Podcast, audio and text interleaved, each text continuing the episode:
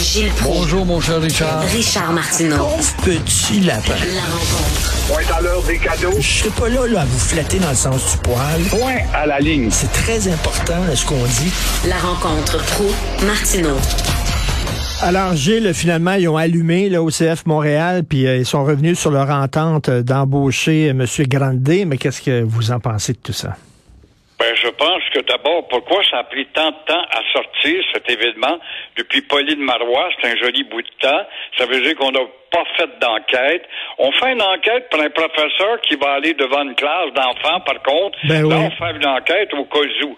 On n'a pas fait d'enquête sur ce moineau-là parce qu'il est un citoyen du monde. Il est tellement compétent, ce Sandro Grande, euh, qui a travaillé dans plusieurs villes du monde. Par conséquent, la petite population d'habitants de Montréal lui importe peu. Alors, Sandro Grande n'est pas haineux, mais il n'aime pas les Québécois qui veulent s'affranchir. Alors, Sandro Grande, euh, de par ses racines, parce qu'il est né à Montréal quand même, ne connaît pas l'histoire du Québec et il n'y a pas d'affaire à la connaître. Et en attendant, Sandro Grande, qui euh, nous traite euh, d'inimaginables imbéciles ou stupides, d'avoir voté pour Pauline Marois, qui était une femme dangereuse et fanatique sans doute, avait même souhaité, ah, écoute un peu, il avait même souhaité que Richard Baines, cet arriéré mental, euh, sache mieux viser en anglais, bien sûr, dans son communiqué, qu'il répugne maintenant. Il s'excuse, mais le mal est fait. Et là, il vient de sauter. Tant mieux. Ça change quoi? Ça change absolument rien. Le problème, c'est qu'on est indifférent. Je disais tout à l'heure, c'est de savoir qu'on ne sait rien, qu'on devient sage en citant Socrate. Mais en ne savant pas, en ne sachant pas et en se foutant de ne pas savoir, on devient atteint de cette terrible maladie qui est l'indifférence. Alors, encore une fois, voilà le nouveau problème des Québécois, la nouvelle maladie collective.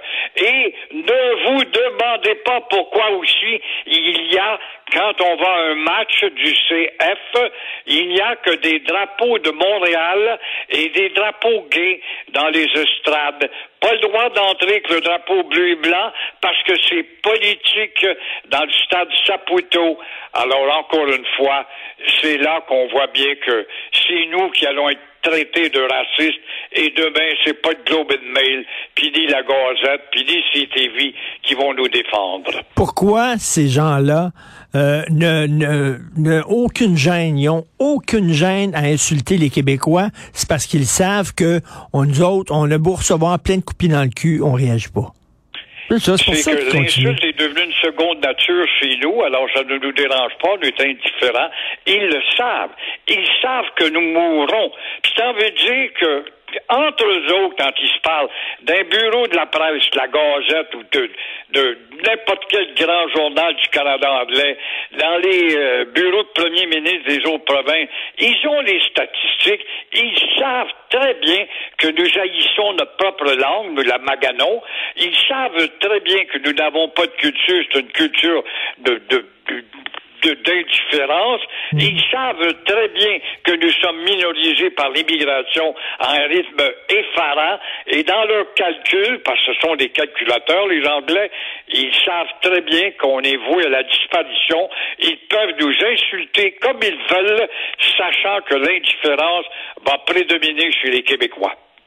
Parce que jamais il aurait osé dire ça concernant aucun autre groupe euh, de la société. Jamais, jamais le CF aurait embauché un gars qui aurait tenu des propos comme ça contre les femmes ou euh, contre les gays ou quoi que ce soit. Mais contre les Québécois ou contre les souverainistes, ça, il n'y a pas de problème. ça passe. Et euh, il faut euh, il faut savoir aussi que le Québec est atteint de cette maladie. Ça ne le dérange pas. Jamais, jamais, ils auraient eu des propos comme ça dans le temps que le FLQ existait. Oh là, je fais référence à de la violence, c'est moi qui est le fanatique. Mais n'empêche qu'il marchait les fesses serrées. La preuve, c'est qu'il y avait eu une multitude de maisons à vendre dans le West Island quand euh, Camille Lorrain, ce fanatique, avait passé la loi 101, la vraie loi. Mais Gilles, il faut s'inspirer des autres groupes. Les autres groupes, là, ils se sont organisés.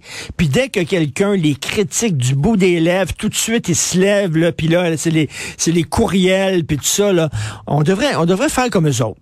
On devrait faire comme nous autres. On en a, on en a des groupes, le mouvement souverainiste, on a la Société Saint-Jean-Baptiste, mais si elle rouspète, dans les salles de rédaction, on va dire, bah, ça existe plus, c'est des vieilles barbes, sont en voie de disparition, on ne passe même pas leur communiquer.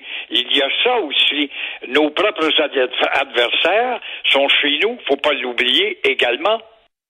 Tout à fait. Euh, qu'est-ce que vous pensez de ça? Je ne sais pas si vous le savez, mais Sophie Brochu euh, tire la plug, démissionne, annoncer sa démission d'Hydro-Québec.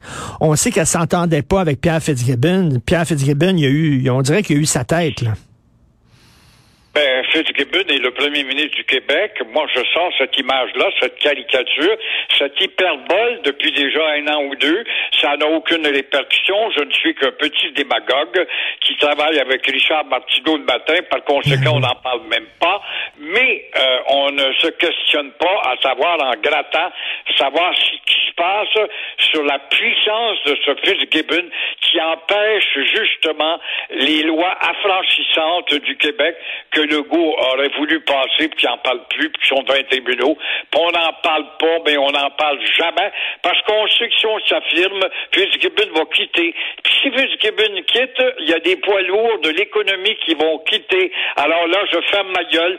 C'est ça une coalition. Mmh, C'est mmh. à la merci des premiers braillards qui ont le plus de poids. Alors, euh, c'est vrai que vous dites, euh, quand vous dites que c'est c'est Fitzgibbon qui run la, la machine, là, qui dirige la machine. Euh, indéniablement, ça fait trop longtemps. Euh, Est-ce que Fitzgibbon est pour la multiplication des barrages?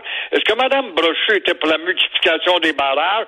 Mme Brochu voulait avoir de la consultation avant que le premier ministre décide de la planification, l'édification de barrages. faut consulter les Amérindiens, bien sûr, les Autochtones. Alors, Fitzgibbon a décidé de dire son mot là-dedans. C'est son poids qui compte avant tout. Alors, on en a une preuve. C'est lui, le premier Ben ministre, c'est rien d'autre. Comme dans le temps de Bourassa, à une époque, au lendemain de la crise amérindienne, c'est Claude Ryan qui était le premier ministre. Alors là, c'est Fitzgibbon qui est le véritable premier ministre. As-tu entendu le goût de se péter? Puis je dirais, il y a des limites, Fitzgibbon, tu fais Ben partie d'une équipe, tu dois être solidaire parce que tu as accepté mon programme. Quand je t'ai invité à rentrer dans la coalition, jamais, Ben non. jamais. Et qui va commenter ça? Personne. Exactement, exactement. Vous avez tout à fait raison. Merci, Gilles. Feu. On se reparle demain. Bonne journée. À demain. C'est tout le temps qu'il me reste. C'est Benoît qui prend la relève. Merci beaucoup à toute l'équipe qui travaille avec moi. C'est un privilège de vous côtoyer tous les jours. Euh, Charlotte Duquette à la recherche, Florence Lamoureux, Cybelle Olivier à la réalisation, à la régie, Jean-François Roy et Tristan Brunet Dupont, dont le haut de la tête frotte le plafond un peu. Euh, on se reparle demain 8h30. Merci, bye.